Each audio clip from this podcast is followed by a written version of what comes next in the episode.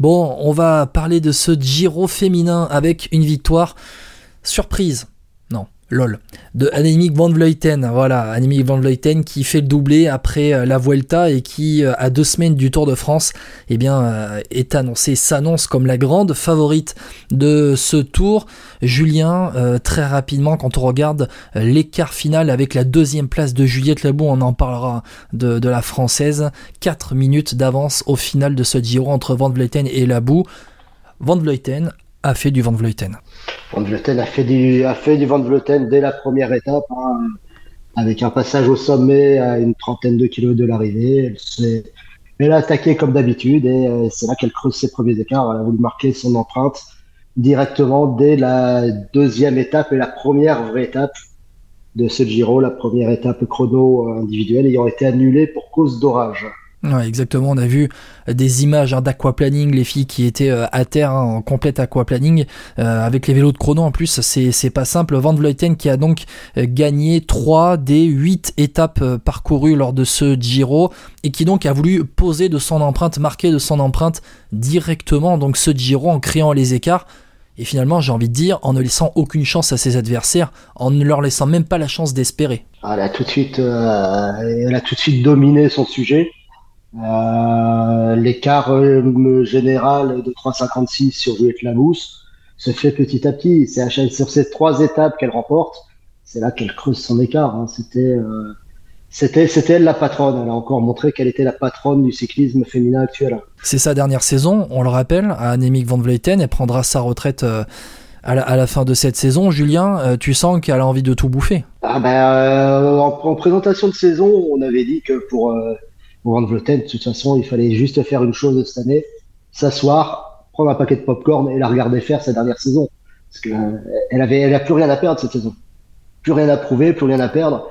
Donc, euh, elle s'amuse. Elle est là, elle est vraiment là pour s'amuser maintenant. On rappelle que notamment elle a eu une campagne euh, printanière qui euh, n'a pas été couronnée de, de, de succès, van Vleuten, avec des top 10 hein, sur la flèche sur Liège-Bastogne-Liège, quatrième des, des Strade Bianche, onzième de, de, l'Amstel. Mais par contre, après, quand elle s'est mise euh, en mode de tour, en, mode grand tour, hein, j'ai envie de te dire, elle a gagné la Vuelta, elle a gagné le Giro. Bon voilà, et sur ce Giro en plus, ça remporte tous les classements, un classement par points et classement de, de la montagne. Euh, elle vient de faire ce doublé Vuelta, Vuelta Giro. Elle avait été aussi impressionnante hein, sur la Vuelta, où, où, elle avait bien géré son, sa Vuelta. Et avant de, de gagner euh, ce, cette Vuelta en, assurant au lac de Covadonga, notamment à la dernière étape. Ah, c'était, euh, bah, c'était dans le même esprit que la Vuelta. Hein. Elle a, elle a planté le clou et après elle a fini, elle a fini le travail. Donc c'était c'est du, du grand Van Vleuten. Ouais. Tu penses que elle est sans conteste euh, sur euh, sur ce Tour de France? Elle est la favorite, même Demi Vollering ne sera pas au niveau? Ah, euh, c'est pas dit, c'est pas dit. Moi, je pense que Vollering, elle nous prépare un petit quelque chose. Elle est discrète depuis justement depuis la Vuelta. Euh, là aussi, elle a encore regagné Itzulia derrière, mais avec la manière. Et je pense qu'elle prépare son affaire très sérieusement. À mon avis, on va avoir le droit de belles batailles entre les deux. Je suis pas sûr qu'elle euh, qu'elle domine autant, euh, qu'elle soit autant dominée par Van Vleuten euh, qu'on le pense. Alors on rappelle, hein, Itzulia, le Tour du Pays Basque hein, qui se déroule sur trois jours.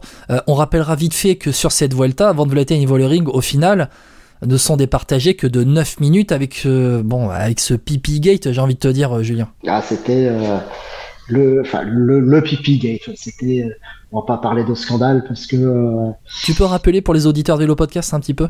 Alors, il y a eu une euh, pause pipi de Demi Vollering officiellement mal planifiée d'après Movistar.